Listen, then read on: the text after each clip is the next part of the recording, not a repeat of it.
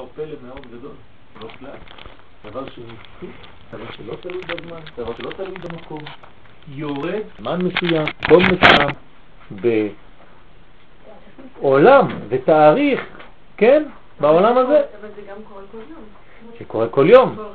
אז עכשיו שאלה נוספת, מה החידוש. בחג השבועות מאשר בכל יום? שואל שאלה. זמנים, זאת אומרת, זה, בא, זה כנסת ישראל, שזה אה, התערותא דלתתא, מתי? מה? שבועות. זה העם שמקבל, שמ- שמ- אז אבל, אבל, אבל כל יום אנחנו אמורים לקבל את התורה, נכון? אז מה קורה בחג השבועות יותר מכל שאר הימים? נכון, המשנה. נכון, גם על שבת, על הכל אני שואל. יש יותר אנרגיה, זאת אומרת שביום הזה יש... אה, איך יותר- קוראים, איך קוראים לזמנים האלה? מועדים. מה זה מועד בעברית? מאיזה מילה זה בא?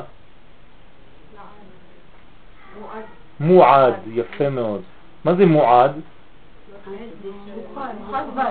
מועד זה, זה דבר שכבר ידוע עליו שהוא חוזר על עצמו כמה וכמה פעמים. למשל, יש לנו הלכה של שור מועד בגמרא. מה זה שור מועד? התורה אומרת לנו שיש שור, כן?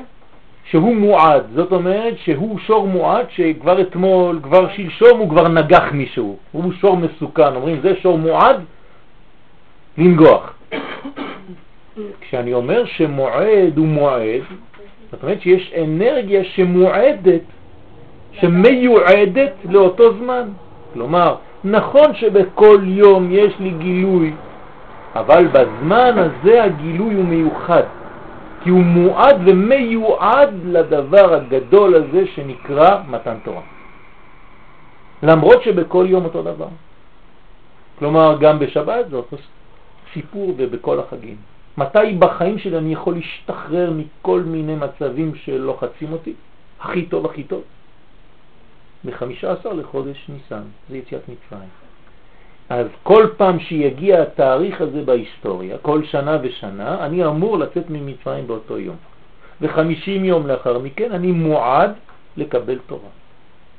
אם וכאשר אשתמש בכוח הזה, או שאתן לו לעבור חד ושלום. ולכן כל כך חשוב לדעת את המועדים, כן? את המועדים שמיוחדים, שמוכנים, שמוכשרים, שיש להם סגולה לגלות דבר מסוים. אז בואו נעבור את שלושת המועדים ונראה אחד לאחד. ניסן, החודש הראשון, הוא חודש שהגילוי בו הוא ממעלה למטה. מסכימות? אם אתן לא מסכימות תגידו. כן. כלומר, מה קרה בניסן? הגילוי היה ממעלה למטה. נכון? הקדוש ברוך הוא ירד לעולם הזה והוציא אותנו ממצרים בעל כורחנו. כלומר, גוי מקרב גוי, וארד אני, אני ולא מלאך, אני ולא השליח, אתם אפילו לא מוכנים לצאת ממצרים, אתם כולכם במדרגה מאוד מאוד מאוד גרועה, ואני בכל זאת מוציא אתכם. הנהגה ניסית. אם זה בא מלמעלה וזה לא תלוי במעשים שלי, זה נקרא נס. כן? אמרנו שבוע שעבר נס, אני כבר לא זוכר באיזה שיעור, כן? זה לא, זה שיעור אחר, טוב, לא חשוב. נס זה דבר שהוא למעלה מהטבע, כן? נס זה דגל, למעלה. כלומר, הקדוש ברוך הוא יורד אלינו בניסן, ניסן אותיות נס. אז בניסן הכל יורד ממעלה למטה. יש באותיות של האלף בית, או שקוראים את האותיות מאלף עד תף, א', ב', ג', ד', ה', ו', ז', ח', נ', ס', זה ניסן. זאת אומרת, זה הכל יורד מהאלף האלוהית עד לתף האנושית, או שיש לנו הפוך, ת', ש', ר', תשרה. כן? זאת אומרת, אנחנו בתשרק. זאת אומרת, עולים מהעולם הזה, זה מידת הדין, אז בתשרה יש יום הדין, כי זה תלוי בסליחות ובהתעוררות שלי, אז ממעטה מהתף האנושית, אני חוזר לאלף כמה שאני יכול. אבל בניסן, זה נוחת עליי מלמעלה. אז יש הנהגה ניסית בניסן שמתערבת בעולם הזה וגואלת את ישראל ממצרים ללא תנאים וללא שייכות למידת ההכנה של ישראל. כלומר, גאולה שבאה ממעלה למטה. אנחנו נותנים לגאולה הזאת כיוון שהוא כיוון מהאלוה אל כיוון האדם. הקדוש ברוך הוא יורד, וארץ בתוך מצרים. הנה אני יוצא, כן? שהרי, למה אני אומר דבר כזה? שהרי היו ישראל, כן, במ"ט שערי טומאה. כן, מה זה מ"ט? זה, זה שורש המילה אטום, טום, כן? ט' מ' מ' ט' זה, זה לא סתם מילה, זה לא סתם איזה מספר שלא רוצים להגיד 49, יודעים החכמים להגיד 49. למה הם אומרים במ' ט' שערי טומאה? כי מ' ט' זה לשון אטום ומטומטם וניטמתם בם. כן, כל מה שאותם את הלב וסוגר ועושה עלינו מין קליפות שלא מאפשרות לנו לקבל את האור האלוהי, זה נקרא טומאה. אטימות. זו שורש המילה טומאה. אדם טמא זה אדם אטום. אישה טמאה היא אישה אטומה באותו זמן. הרבה יותר מאשר כשהיא מותרת. כן, מותרת מלשון להתיר את הקשר. כלומר, כשאני מברך בבוקר מתיר אסורים, אני מוציא את הכבלים שלי, מתיר את מה שאוסר אותי, מתיר אסורים. אז אישה מותרת זה אישה שהשתחררה מהחבלים האלה שבעצם חנקו אותה במשך, כן, 15 יום, פחות או יותר. 12 יום. אז זה הכוח של מ"ט שערי טומאה. אז אם יש מ"ט שערי טומאה, והקדוש ברוך הוא רוצה לבוא לגאול את עם ישראל, זה כאילו לומר שמה? שהאישה טמאה ולמרות טומאתה באים לקחת אותה. אז הקדוש ברוך הוא עושה דבר שהוא יוצא דופן. מ"ט שערי טומאה, ובכל זאת נגאלו בגאולה של חסד. כלומר, זה פיקוח נפש עכשיו, מוציאים אותה ממצב שעוד רגע אחד אי אפשר כבר לצאת משם. אז זה נקרא מעשה חסד מצידו של הבורא, מצד הכלל, בבחינת מה שכתוב במלאכי, אהבתי אתכם, אמר השם. אל תשאלו אותי למה, אני אוהב אתכם, אני בא, לוקח אתכם, זהו, נקודה. ולא מצד הזכות, כי לא היו ראויים, אין זכות באותו זמן. ובמדרש, בשיר השירים רבה, כתוב שם שעם ישראל שואלים את עצמם, אומר המדרש, היאך אנו נגאלים ואין בידינו מעשים טובים? שואלים, מה אתה בא לגאול אותנו? מי אמר שאנחנו מוכנים לדבר כזה? ואת עירום ועריה מן המצוות. למה המדרש אה, נותן לנו איזה ביטוי כזה? רק כדי להמחיש לנו איזה דבר אה, שעם ישראל שואלים את עצמם שאלות? כי הוא יודע המדרש שכל דור ודור אנחנו נאמר את אותם דברים. היום אנשים אומרים בדיוק אותו דבר. מה אתה מדבר על גאולה? אתה רואה באיזה מצב העולם? הנה, זה אותו דבר, רק בביטוי של חז"ל. כלומר, האנשים לא מאמינים שאנחנו קרובים לגאולה, למה? כי אנחנו מלוכלכים, כי אנחנו עושים דברים שלא יעשו, כי המוסר הלך לאיבוד, כי אין יותר צדק, כי אין, כי אין, כי אין, כי אין, והם יכולים לתת לך שיעור שלם של שעה שלמה שהכל מלוכלך והכל שחור, ולכן אנחנו לא ראויים לגאולה. חז ושלום, הפוך הוא. אז אם אנחנו לא, בעצם לפי מהדיבור שאנחנו לא רואים לגאולה, אז למה אנשים צריכים לעזור ולהיות בגאולה האישית שלהם? ולא להמשיך ולעשות את כל החטאים וזה, ואז כן תבוא גאולה, לא? אז קודם כל, אמרתי, זה השיטה של שבתאי צבי. כן, מה עשה שבתאי צבי? הוא יודע שצריך לברר את הניצוצות מהרע, אז הוא עוד יותר מחמיר ממך. מה הוא אומר? אני הולך עד סוף הרע. ועושה את הרע, ומשם אני הולך ללקט ניצוצות. אם המזגן מפריע לכם, אפשר לעצור. לא, זאת אומרת שזה לא שיטה. אנחנו צריכים לעשות את כל מה שביכולתנו כדי לעשות את הטוב, כן? מי שאומר אכתה ואשוב, אכתה ואשוב, אין מספיקים בידו לעשות תשובה. כלומר, אסור לאדם לשחק במשחק הזה. אנחנו יודעים שיש דברים רעים, שהם עדיין לא גמורים בעולם הזה ויש לנו הרבה חסרונות, אבל אסור לנו להישאר שם ולהתייאש בעצם, כי זה ייאוש. כמה פעמים אני הולך לכמה מקומות, אז רואים את החזות שלי.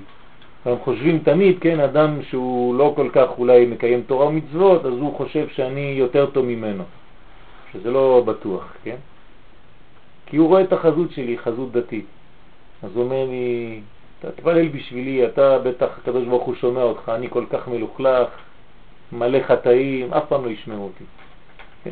אנשים אומרים את זה, זה נקרא ייאוש, זה אסור לומר דבר כזה, הפוך.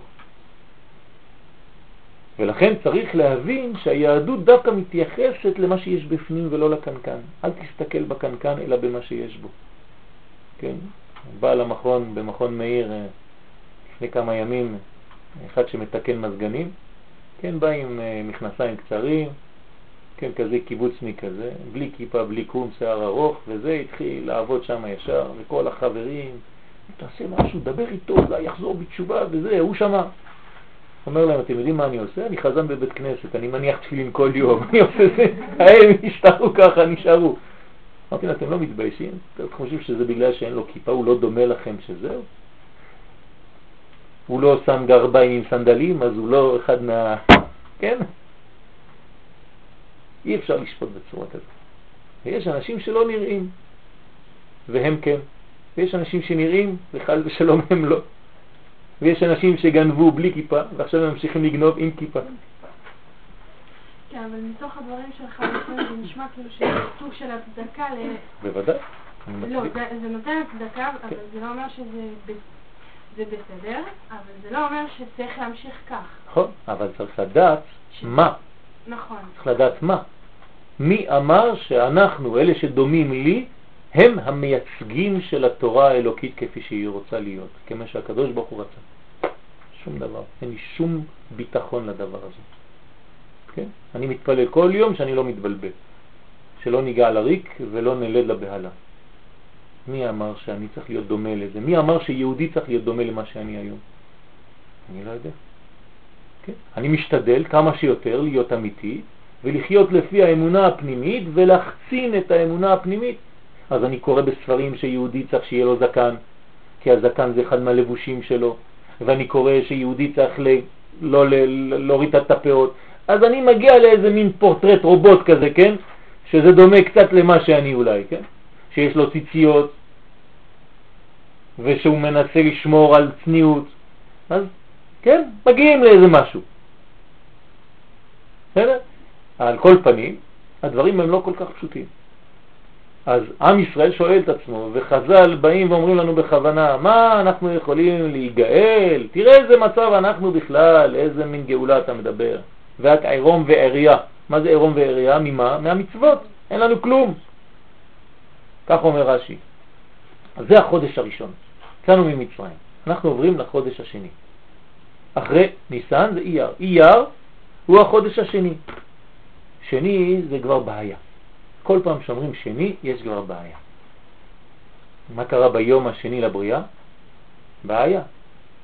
זה סתירה מוחלטת של היום הראשון. כן.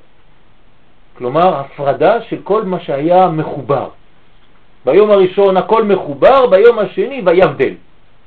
אז הקדוש ברוך הוא אומר, תשמע, ביום השני יש בעייתיות, אני אתן לכם רמז, בסוף היום השני אני לא כותב וירא אלוהים כי טוב.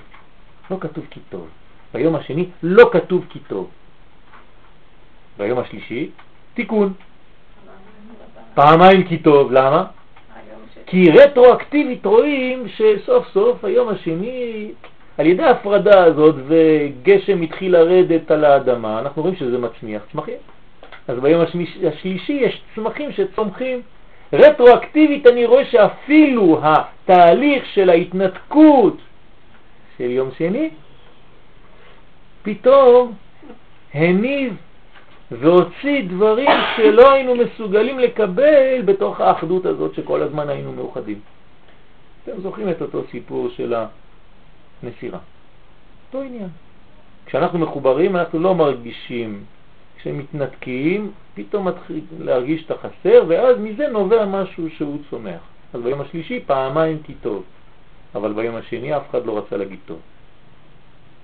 כלומר, בזמן הניתוק, אף אחד לא מוכן לומר שזה טוב. אחר כך כשהזמן עובר, ביום השלישי אומרים, אה, גם היום השני היה טוב. בוא נגיד עכשיו פעמיים כי טוב. גם על יום שלישי וגם על יום שני שחשבנו שהוא רע. אייר, חודש השני, שבו נעשים הבירורים שבמידות האדם על ידי האדם עצמו. כלומר, הפך מחודש ניסן. בחודש ניסן הכל בא מלמעלה, הכל אלוהי, בחודש אייר הכל הופך להיות אנושי. האדם מתחיל לעבוד, כאשר על כן נחשבת עבודת השם בחודש הזה ממטה למעלה. אז העבודה היא הפוכה, מה שהיה ממעלה למטה בניסן, עכשיו באייר חוזר להיות ממטה למעלה, לפי השתדלותו של האדם, מבקשים ממנו יוזמה. החודש השלישי, מסיוון, מה הוא עושה? הוא מחבר את שניהם. לא שהוא רק עוד חודש, היו אחד, שניים, והוא עכשיו השלישי. שהרי אם הוא היה השלישי, אז לשון הגמרא למעלה, תחזרו למעלה, במודגש, מה כתוב? אוריין תליטאי, לעם תליטאי בירחה, ירחה זה ירח, נכון? חודש. חודש מה? תליטאי, מה זה תליטאי? לא, משולש. אם הייתי אומר שזה רק חודש שלישי, זה דבר אחד, אבל אני עכשיו מגדיר אותו כמשולש, זה משהו אחר. הוא לא רק אחרי שניים, והוא השלישי הבא בתור. הוא הופך להיות משולש, יש לו צורה. זה חידוש. איך הוא נהיה משלישי משולש? אני שואל אתכם, מה הפך אותו למשולש? זה שהוא בעצם מרכז בתוכו גם את הראשון, גם את השני וגם את הוא עצמו. כלומר, מה יש בחודש השלישי? את שני החודשים שקדמו. ממש תאומים, כמו המזל של החודש. תאומים, כי זה אחד כנגד ניסן והשני כנגד אייר, שני התאומים, והם כל כולם חודש סיוון. צריך תמיד לזכור את חודש סיוון, ולא רק שסיוון תזכור אותנו. יש שיר כזה, לא? תזכרי אותי סיוון. החודש השלישי מחבר את שניהם. הוא מגלה את בחינת האמת. למה הוא מגלה את בחינת האמת? כאן אני נותן בסייעתא דשמיא רמז. מה זה האמת? אבל מה זה אמת? נכון, זה נכון שזה האמת הפנימית. מאיפה היא נובעת?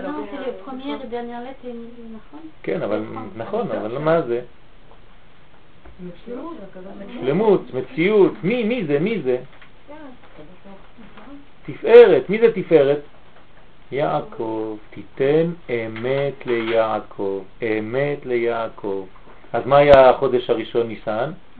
חסד לאברהם. מה היה החודש אייר? יצחק, גבורה, ועכשיו אנחנו בתפארת. תפארת, אמרנו שזו אותיות רפואה, ולכן חודש אייר היה אני השם רופאיך, ראשי. למה הוא כל כך מרפא? בגלל שהוא תפארת. כן, יש בו תפארת, כן, באייר, כי הוא מתחיל לחבר כבר. ובסיוון זה מתגלה. כלומר, סיוון בפני עצמו אינו כלום. הוא בעצם רק חיבור של הכל. זה הדברים הכי גדולים. כשלכאורה הם כלום. הם לא כלום. כמו משה רבנו. משה רבנו אומר שהוא לא כלום. אבל מתוך זה שהוא לא כלום, כן, הוא, הוא, הוא, הוא הצינור.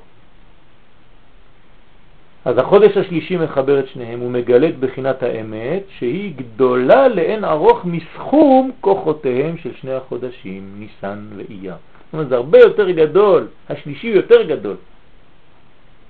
אני שואל אתכם שאלה, ושאלתי אתכם אולי כבר את השאלה הזאת, כן? כשאנחנו מחכים למניין, אנחנו תשעה אנשים בבית כנסת ומחכים, כן? אז העשירי שווה כמה?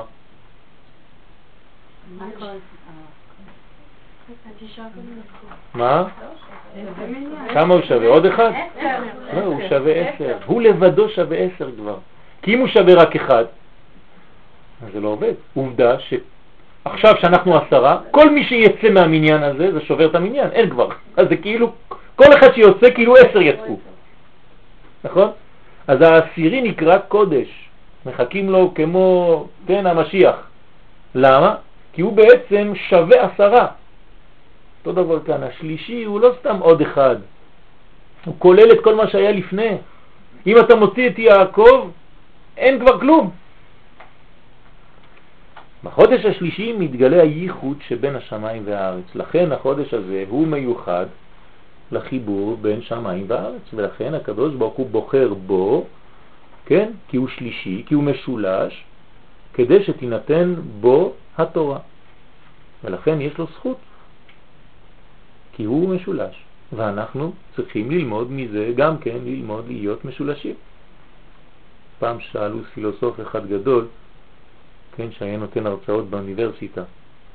ראו אותו אדם ממש עם הרבה הרבה שכל,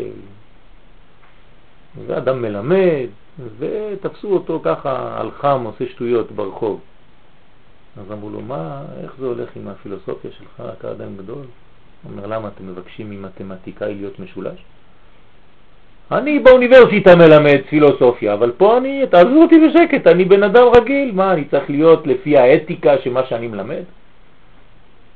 ביהדות זה לא ככה. ביהדות אי אפשר דבר כזה. אם אתה מלמד תורה ואתה בתורה, אתה צריך לשנות את כל הגישה שלך לחיים. זה מחייב. התורה האלוהית היא תורה שהיא משנה את האדם, היא תורה פועלת על האדם, משנה את האדם, מכשירה את האדם, מעלה אותו במדרגות. וזה גם מבחן וסימן, שאם אתם לומדות תורה הרבה הרבה שנים ולא השתנתם, יש בעיה. יש בעיה חמורה. התורה שאתן לומדות היא לא תורה טובה. צריך לשנות גישה, רב, לא יודע. אם אני לא משתנה, זאת אומרת שלא קיבלתי מודעות חדשה, ואני אמור להשתנות. עם ישראל נקרא שושנה, מילה שהוא משתנה כל הזמן, כשושנה בין החוכים, כן רעייתי בין הבנות. לכן אומר הזוהר הקדוש היא נקראת שושנה, כי היא בעלת שינוי לטובה. אז בחודש הזה יש חיבור שמיים וארץ, והלומד תורה כן? כי מה זה קבלת התורה? מה זה מתן תורה? זה לא סתם איזה משהו שיורד מהשמיים וכל העם מסתכל פעור פה, איזה יופי, וואי, שופרות, קולות, ברקים, נחמד, טלוויזיה אור קולי. נכנסים אחר כך לבית ואומרים, אה, איזה ערב היה נחמד, זיקוקים, דינור, הכל היה, כן? זהו. לא, זה לא אותו דבר. כשהתורה יורדת לעולם הזה, היא כדי שילמדו אותה. בלי התורה העולם נשאר במצבו שהיה לפני כן. אתם יודעים שהעולם קיים שש אלף שנה. האלפיים הראשונות נקראים אלפיים של תוהו ובוהו. ורק כשהתורה ניתנת, אז זה אלפיים שנות תורה, זה הופך להיות מדרגה אחרת. כלומר, בלי תורה העולם הזה זה תוהו ובוהו. דרך אגב, אם בני ישראל לא היו מקבלים את התורה, אז מה כתוב שם בגמרא? אם אתם לא מקבלים אותה, אני מחזיר אתכם, כן, כל העולם חוזר לתוהו ובוהו. רטרואקטיבית הכל מתבטל, כמו סרט שאתם מחזירים אחורנית. נעלם הכל, לא היה כלום. זה נשמע כמו איזה כפייה בעצם. נכון, נכון, יש כפייה דתית. נכון, יש כפייה דתית. יש הלכה ברמב"ם שאדם שלא מלמד את בנו תורה, כופים אותו. זה נכון. אנחנו מתביישים היום לומר את זה, זה לא נכון, אין בושה. בית דין בזמן התורה, כשהאבא חייב ללמד את בנו תורה, אומר הרמב"ן, הרמב"ם, ואם הוא לא מלמד אותו תורה, אז הבית דין של ירושלים לוקח כסף ומשלם לתלמיד הזה רב כדי שילמדו אותו תורה במקום האבא שלא לימד אותו תורה, וכופים את האבא הזה להוציא כסף כדי שילמד את הבן שלו תורה. יש מצוות שכופים על האדם, בוודאי. לא כל המצוות. למשל, למשל יש מצוות שאסור לכפות על האדם. למשל אם אתה רואה אדם שהוא לא מכבד את אבא ואמא שלו, לא כופים אותו. למה? כי יש כלל בהלכה, כל מצווה שכתובה בתורה ששכרה בצידה, לא כופים את האדם. בכיבוד אביים שכרה בצידה, כתוב כבד את אביך ואת אמך למען ירבו ימיך על האדמה וכו' וכו'. יש לך שכרה בצידה, אז לא כופים את האדם. כלומר, מי שלא מכבד את אבא ואמא שלו, בית דין לא צריך להתערב, אני הקדוש ברוך הוא אטפל באיש הזה. חס ושלום. זה עוד יותר גרוע, כן? לפעמים עדיף שבית דין יעשה את העבודה. אבל בתלמוד תורה בוודאי שיש כפייה. יש כפייה. כלומר, צריך ללמד את האדם מה זה כפייה, כן, כמובן אנחנו לא מבינים את הדברים לעומק, כפייה זה להעמיד את האדם במצב שהוא יבין שהוא בעצם זה המהות האמיתית שלו. רק כשהוא קצת יצא מהפסים, הוא סטה. על זה היא אומרת, על זה היא מתכוונת, כן? כפה עליהם את ההר כגיגית. יפה. כלומר, למה קיבלו ברצון בפורים? אולי בגלל שקיבלו בכפייה במתן תורה. כלומר, נתנו להם בכפייה, אבל נתנו להם זמן לעכל את הכפייה. אז לכן כתוב, קיימו מה שקיבלו. כן? כלומר, יש קשר לאותו מתן תורה שכבר קיבלו על הראש, עכשיו רק קיימו.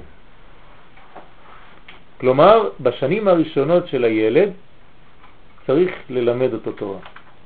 אחרי זה יהיה זמן טבעי שהוא קצת אה, יוצא מהפסים, מתפרפר, אבל בגלל שיש לו את השורש הזה, אחרי כמה שנים הוא חוזר, בצורה טבעית. אבל אם אין לו את הבסיס הזה כשהוא היה קטן, אז לאן הוא יחזור? הוא לא מכיר, הוא לא יודע. הוא תינוק שנשבע. אז יש בעיה. לכן צריך לתת תמיד את, ה, את הרשימו. בתורת הקבלה קוראים לזה רשימו. כמו שמלמדים תורה בתוך הבטן של האימא. כן, כל הבנים שלכם למדו תורה בתוך הבטן. למה? אם כשהם יוצאים צריך להשכיח מהם את התורה הזאת, למה ללמד אותם בכלל? אותו דבר, בגלל שיש להם את הרשימו, זה החינוך הראשוני. אחרי זה שיצא לאוויר העולם, יעשה את כל השטויות שיש לו, אבל יש לו רושם, כן, אלוקי בפנים. לכן כל יהודי, אף על פי שחטא ישראל הוא, תמיד, תמיד ישראל נשאר ישראל, איפה שהוא לא יהיה. דרך אגב, אם אנשים נוסעים להודו, ישראלים נוסעים להודו, זה בגלל שיש להם חיפוש אמיתי. ובגלל שהחברה לא נותנת להם את מה שהם מחפשים, אז הם הולכים למקומות רחוקים כדי ללקט משם הניצוצות. הבעיה שהטומאה שבצידה, כן, יותר גדולה מהניצוצות שהם הולכים להביא, ולפעמים הם נשארים שם תקועים בתוך הרשת. אז יש תורה שמאחדת את חוכמתו ורצונו של הקדוש ברוך הוא בכול אחד, והכל הופך להיות אחד. יש שאלות? אם יש שאלות, אני לא מרצה לבד. לא, קראת עצמה, היא אומרת שיש הבאות, היא כן, כן, ברוך השם, ברוך השם. יש הרבה, יש הרבה. כלומר, יש התעוררות כי יש חיפוש אמיתי, זה לא שהם הולכים בגלל שנמאס להם מהכל, הפוך, בגלל שהם לא מקבלים את התשובות כאן, אז הולכים לחפש את זה במקומות שנראים, כן, או מרגישים שם רוחניות. כן, כן, למרות שהרוחניות היא צולעת, לא חשוב, כן, אבל זה מבינים אחר כך. אבל יש רצון פנימי טהור. הרצון הפנימי הוא טהור. ולכן אני גם כן מצדיק, לא שאני אומר לילדים לברוח לשם, אבל אפשר להבין את זה, אפשר להבין את זה. עם ישראל לא עושה דברים סתם באוויר. יש לו חוש פנימי, משיכה סגולית לדברים אמיתיים. רק שאצלו זה הכל עד הסוף, הוא לא יכול בהם. אבל יש כאלה שלא מאמינים בכלל. אין דבר כזה. אין דבר כזה. אפילו מי שלא מאמין, הוא אומר שהוא לא מאמין, אבל זה בגלל שהוא כועס על משהו, כן? אני לא מאמין בקדוש ברוך הוא כי אני כועס עליו. מבינה את השטות שעכשיו אמרתי? אני לא מאמין בקדוש ברוך הוא כי אני כועס עליו. אתה מאמין, רק אתה כועס עליו.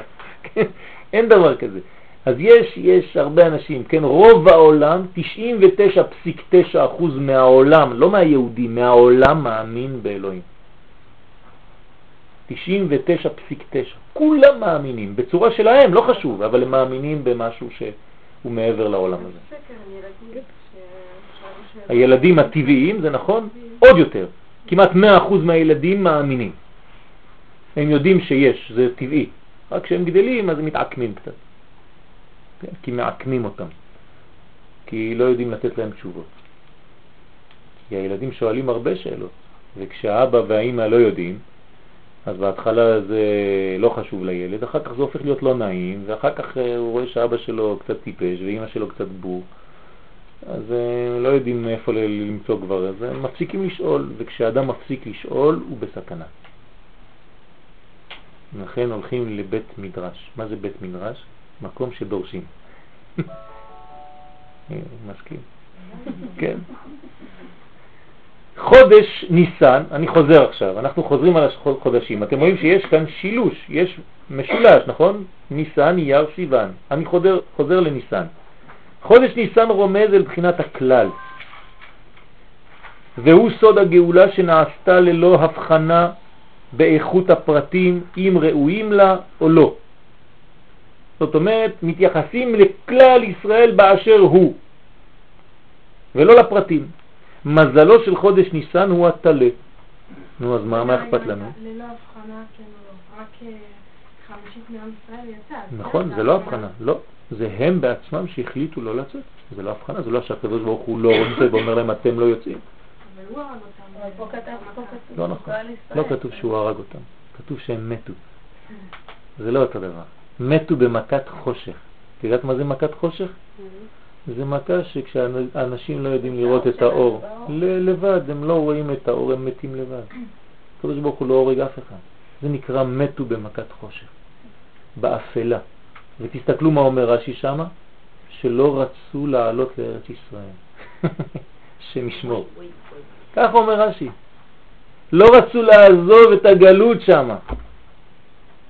היה להם נעים, היה להם כיף. כן, הם נוח לסבול ולהתענות איפה שהם כן. כן, כן, בוודאי. אפשר לנוח שם, אה, כן, לנוח כל כך שבסוף לא קמים בכלל. המנוחה היא כל כך שלמה, שזה מנוחה שלמה, מנוחה עליונה. מנוחת העולם. זה מתו. וכשאדם עולה לארץ ישראל, ביחזקאל זה נקרא תחיית המתים. אתם רואים שמתים וחיים זה לא סתם גבעת שאול. כן, לחיות ולמות זה לא כמו שאנחנו מבינים. יש אדם חי שהוא מת, ויש אדם מת שהוא חי. זאת אומרת שתחיית המתים זה רק זה או זה גם מה... לא אמרתי שזה רק זה, לא, אני שואלת. לא, זה הרבה יותר. זה גם זה וגם לעלות לארץ ישראל. כלומר, אנחנו עכשיו מתים שחיו, שחזרו לחיים. והוצאתי אתכם מקברותיכם והבאתי אתכם אל אדמתכם. וחייתם וחייתם. הנה, פסוק פשוט שהקדוש ברוך הוא אומר בפיו של הנביא יחזקאל. מה אתם רוצים יותר מזה? אז חזר על ארץ ישראל, זה תחיית המתים. אחר כך יהיה התחייה של מייקל ג'קסון, כל המתים שם בבתי קברות, זה עוד סיפור אחר, כן? מזלו של חודש ניסן הוא התלה. נו, אז מה אכפת לנו? מה יש לתלה? אומרים לנו חכמים שהתלה יש לו קול אחד. אתם יודעים מה זה קול אחד? למה לוקחים אה, לא? שופר של תלה של איל דווקא כדי לתקוע בראש השנה? למה אני לא לוקח שופר של פרה או שופר של משהו אחר? כל. עכשיו אמרתי לכם את התשובה פה. יפה מאוד, כי הוא מוציא קול אחד. כלומר, הוא יודע קול אחד. יש לו צורה אחת, יש לו מין, מין אחדות כזאת, מין, מין אה, גיבוש בקול שאתה לא שומע כל מיני קולות, כן? ולכן בעל תוקע אמיתי צריך לחפש באותו שופר את הקול האמיתי של השופר, כי יש כמה קולות שהם קצת מזויפים. זה עדיין נקרא קול אחד, אבל צריך למצוא את הקול האמיתי של השופר. זה שכששומעים אותו בא לבכות. לא איזה קול של חצוצרה. אז לפעמים אתם שומעים אחד ואתם אומרים, וואי, איך הוא תקע טוב. כן? למה הוא תקע טוב? זה מייל דויד? בגלל שהוא יודע לתקוע יותר טוב בחצוצרה? לא. אם כשהוא הוא תקע לא בא לך לבכות, התקיעה היא לא ממש טובה. התקיעה של השופר צריכה אה, להוציא לך את הנשמה. אז אולי אף פעם לא שמענו תקיעה טובה באמת. אבל למרות זאת אומרים חכמים כל התקיעות קשרות, כי אי אפשר, מה נעשה? אנחנו בני אדם, כן? אבל בעל תוקע שמכוון טוב, טוב, טוב, הוא הולך לעומק, זה לא סתם. אז יש לו קו אחד. מה זה קו אחד? הטלה זה ראש בקיר, הוא יודע איפה הוא הולך, יש לו קו אחד, רק כיוון אחד. זה הטלה. כשיש לו משהו בראש, לא מורידים לו את זה. זה נקרא קו אחד, הוא עקשן. והוא הולך לשם, קצת אגואיסט, כי הוא לא סובל שמישהו גם כן יהיה לידו ויאכל קצת, אבל הוא... אבל כתוב בקבלה שאם אחד שהוא נולד במזל תלה הוא הופך להיות אדם רוחני, אין גבוה ממנו.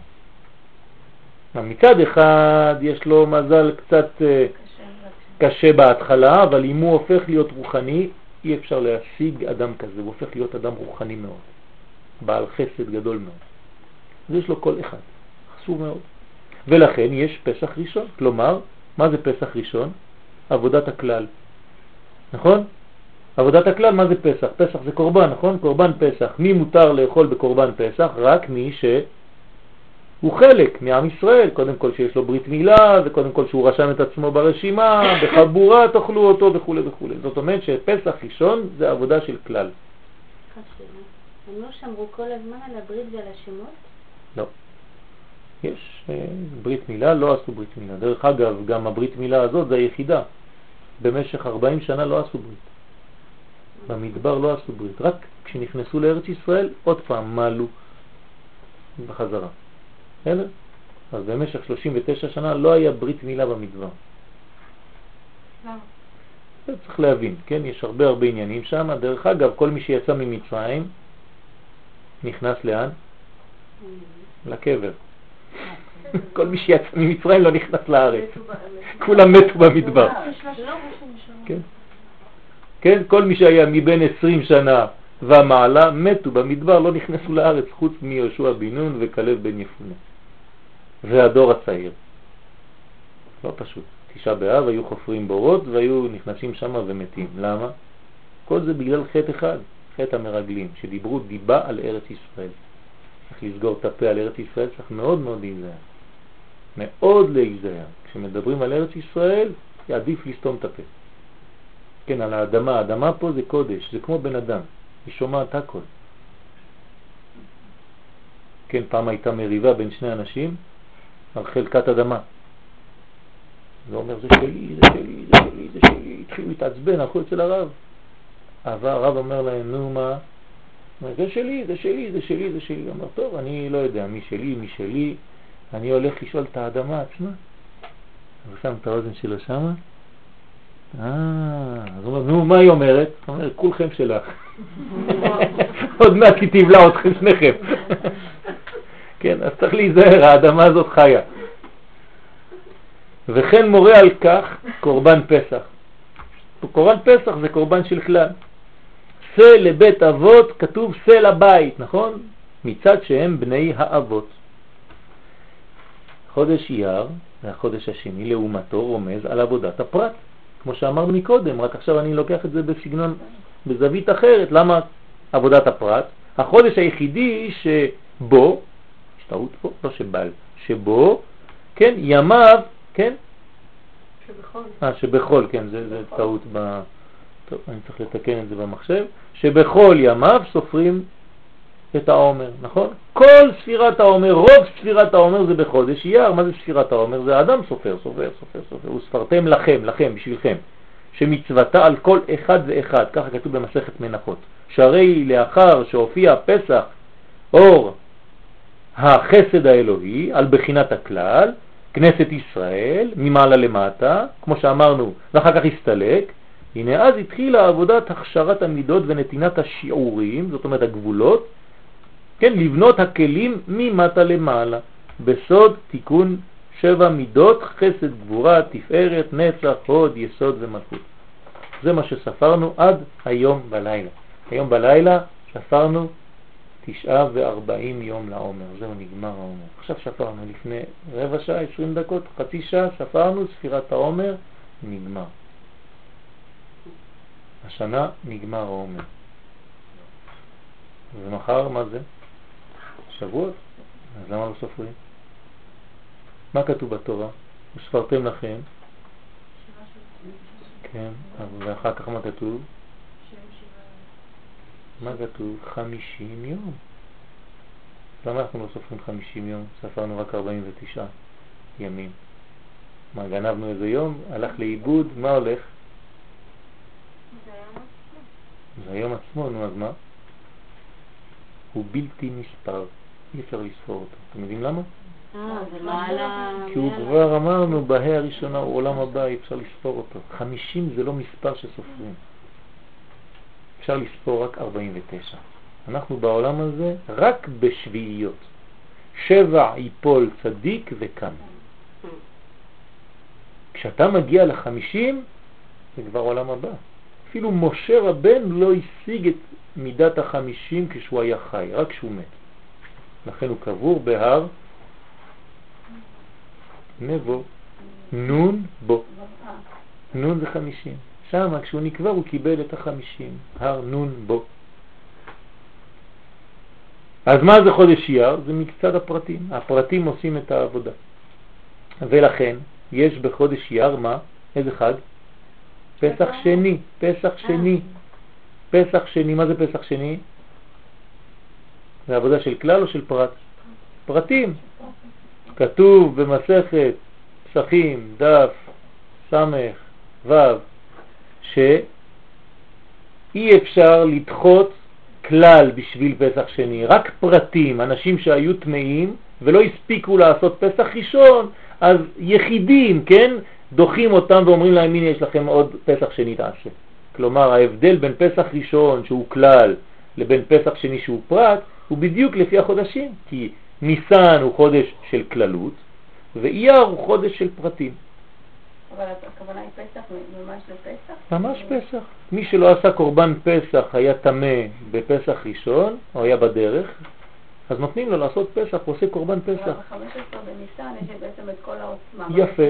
אז זה אותו דבר. אז הקדוש ברוך הוא המציא חג, כן, אני לא נכנס עכשיו לפרטים, זה למדנו בפסח שני, אבל הקדוש ברוך הוא הביא חג, אותו דבר, ב-15 במקום ניסן, אייר, אותו כוח כאילו חוזר, הקדוש ברוך הוא מביא אותו אור בשביל כמה פרטים.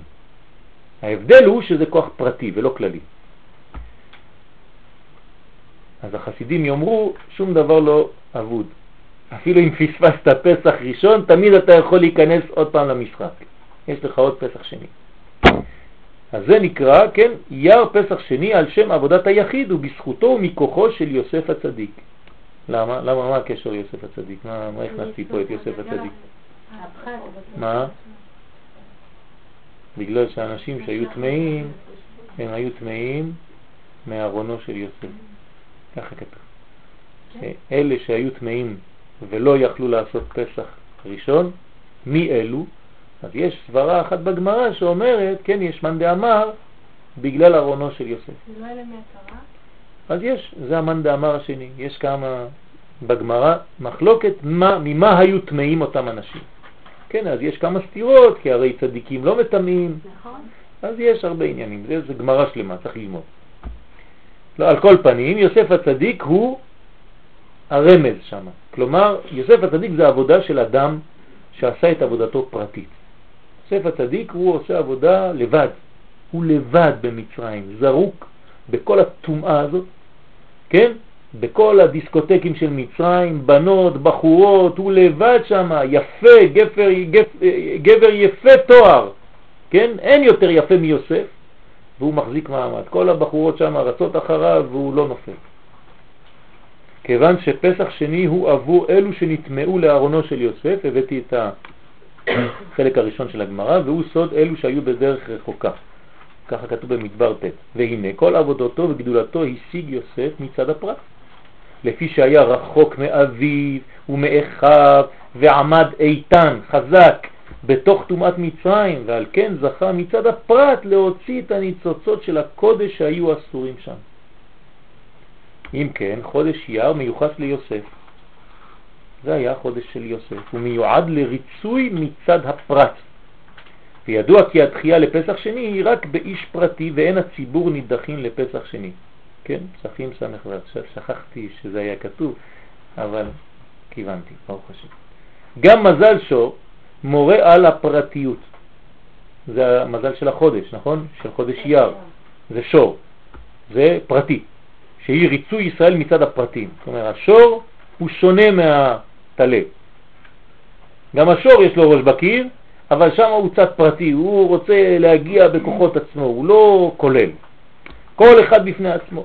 חז"ל אומרים בראש השנה, כתבו, כתבו על קרן פרה, כיוון דקאי גילדי גילדי, מתחזה כשניים ושלושה שופרות. זה מה שאמרתי לכם מקודם, שאם תוקעים בשופר של פרה, זה לא טוב. למה? כי זה כמו גילדי בצלים, זה הקרניים, הקרן היא כמו אחד, שכבות שכבות, וכשאתה תוקע אתה שומע את הוויברציה של כל השכבות האלה. אז יוצא לך צליל לא כמו שופר רגיל. כלומר, הוראה על התחלקות לפרטים. זה השכבות שכבות.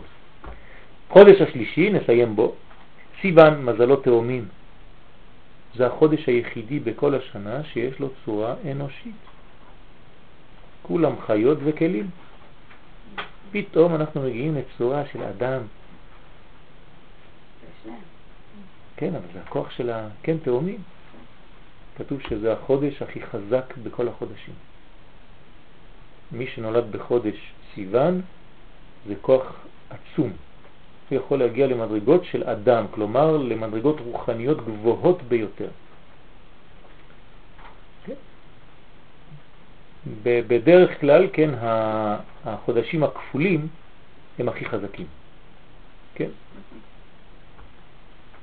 והוא רמז, כן, גם, גם המאזניים זה אותו דבר בסגנון אחר. והוא רמז לחיבור שתי הבחינות יחד. כלומר, בניין, זה איזון. זה חיפוש של איזון בחיים. הכלל והפרט, שניהם ביחד. זה לא שאחד שווה והשני לא שווה כלום, לא. ובעבור זה זכה להיות מתן תורה דווקא בו. וכדברי חז"ל במדרש פתיחא דאחא רבתי, כיוון שנעשו ישראל כאיש אחד בלב אחד, אמר הקדוש ברוך הוא, עתה הגיע הזמן ליתן תורה לבניי. כלומר, אני מנצל את הזמן הזה, כי בעצם זה לא הזמן האמיתי שהתורה הייתה אמורה להינתן. אתם יודעים? כתוב, שיבה תורה לאלף דור. כמה זה אלף דור? דור זה 25 שנה. אלף כפול 25, כמה זה? 25 אלף. מה, יש לנו עוד זמן כדי לקבל את התורה, נכון? אחרי 20 אלף, 25 אלף שנה היינו צריכים לקבל את התורה. דבר ציווה לאלף דור, ככה כתוב בתהילים. הבנתם או לא הבנתם? למה הוא הקדים? זהו. עכשיו הוא הקדים בגלל שיש פה הזדמנות. ראיתי שבניי, כן, זה דבר מאוד נדיר, הם כאיש אחד בלב אחד, עתה הגיע הזמן ליתן תורה לבניי, למרות שעכשיו בשבילם היא עדיין כמו פרי שהוא עדיין בוסר. הוא עדיין לא בשל. הם עדיין לא מסוגלים, אבל עדיף לתת להם, שם זה יעשה עליהם תיקון. כלומר, הקדוש ברוך הוא הקדים לנו את התורה בכמעט 23 אלף שנה. אז יש מדרש שלם שאומר כל השנים התחילו להתעצבן, מה קיצרת, מה אנחנו עכשיו וזה, כולי. טוב, צריך להבין כל העניינים האלה. אבל התורה שלנו היא גדולה, כן? אין בית מדרש בלי חידוש. כל הזמן אנחנו לומדים דברים חדשים. כי התורה היא אחת. לכל ישראל, ככתוב, תורה אחת תהיה לכם. ואם היא תורה אחת, למי היא צריכה להינתן? לעולם שהוא אחד ולעם שהוא סוף סוף אחד. כשנגיע לאחד אז נבין. כל עוד וכל אחד יגיד על השני, כן, תראה את זה, איך הוא מתנהג, וזה זה זה, וזה שמה, וזה, וואי, מזל שאצלנו אין דברים כאלה. מה זה אצלכם אין דברים כאלה? אתה משוגע, אתה פשוט משוגע. אנחנו משוגעים. הגמרא בירושלמי אומרת, למה הדבר דומה? לאדם שיש לו סכין במטבח, ובלי כוונה הוא חותך לחם והוא חותך את עצמו. אז היד השמאלית אומר לו, אה, ככה? תראה עכשיו, גם אני אעשה לך אותו דבר, לא ככה אתה עושה לימנית. אז הימנית אומרת לך, טוב, אני בא עם שני האחים שלי עכשיו, תראה מה זה, מכניס לו פה. והשני לוקח לו, מכניס לו פה, כן? ראיתם פעם שמתנקמת יד ביד אחרת? אנחנו מבינים שזה גוף אחד. כשאנחנו נחתכים, היד שחתכה מיד הולכת לשמור את אחיה. אנחנו פה נחתכים, ואני אומר לו, אני עוד לא גמרתי איתך, אני גומר אותך. חד ושלום. זה הבעיה שלנו, אנחנו לא מבינים איך לחיות באחדות. כל אחד חושב שהסוג שלו הוא הצודק, והכיוון שלו הוא הצודק, והשני לא שווה כלום, וזה לא כלום ולא קיים, וזה חס ושלום. צריך מאוד מאוד להיזהר. אנחנו עוד מעט נתפכח ועם ישראל יחזור, כן, כשאנחנו נקבל סתירות לצערנו, אז אנחנו נחזור לדברים היותר בסיסיים ויותר אמיתיים. בעזרת השם, אז כשהקדוש ברוך הוא רואה עם אחד, סוף סוף, אז הוא נותן להם מיד את התורה. ואין חילוק בין הכלל והפרטים, אין כבר. כי הכלל שהוא מקור נשמת ישראל ונקרא בשם כנסת ישראל יחד עם הפרטים, כלומר כל נשמה ונשמה לעצמה, הופיעו כתאומים. סוף סוף היינו תאומים, דהיינו שהייתה ביניהם השתוות הצורה, אותו צורה, מה שיש בכלל היה בפרט. ברוך השם. ובספר הזוהר הקדוש, פרשת יתרו, עשיו לא התקלל ברזה בתאומים. כך אומר הזוהר הקדוש, אינפורמציה חשובה. עשיו אין לו כוח להיכנס במזל תאומים. למה? עכשיו הבנו למה, כי כשיש אחדות כזאת, עשיו לא יכול להיכנס. אז אין פחד מעשיו, אין פחד מאדום בחודש סיוון. ונראה לומר בסייעתא דשמיא, למה? שבא ללמד הזוהר על שורש הרע שהוא פירוד. כי מה זה הרע? זה רק פירוד, אלמא דפירודה, בין כל הפרטים, כל אחד חושב על עצמו. כל אחד בפני עצמו, והסיבה כי אין בפרטים האלה כוח הכלל, אלא הם ענפים נפרדים בינם לבין עצמם, כי אין הכלל מופיע בהם, חז ושלום. גם ביהדות זה יכול להיות, גם בתורה, חז ושלום. כשאני לא לומד תורה כללית, את התורה הגואלת, אני יכול להיכנס לפרטיות בתורה. לפי דברי הזוהר הקדוש, יש בחודש סיוון כוח הדוחה את מהותו של עשיו, ונראה לומר שזה נעשה בזכות הכוח המשולש, ניסן, אייר, סיוון, המופיע בו, כי השלמות שבו דוחה את החיסרון שבעשיו. מה שנזכה בעזרת השם לשלמות, כן? ואז ממילא יידחו כל כוחות החיצוניים ונקבל את הכוח המאחד של התורה הקדושה. כן. חג שמח.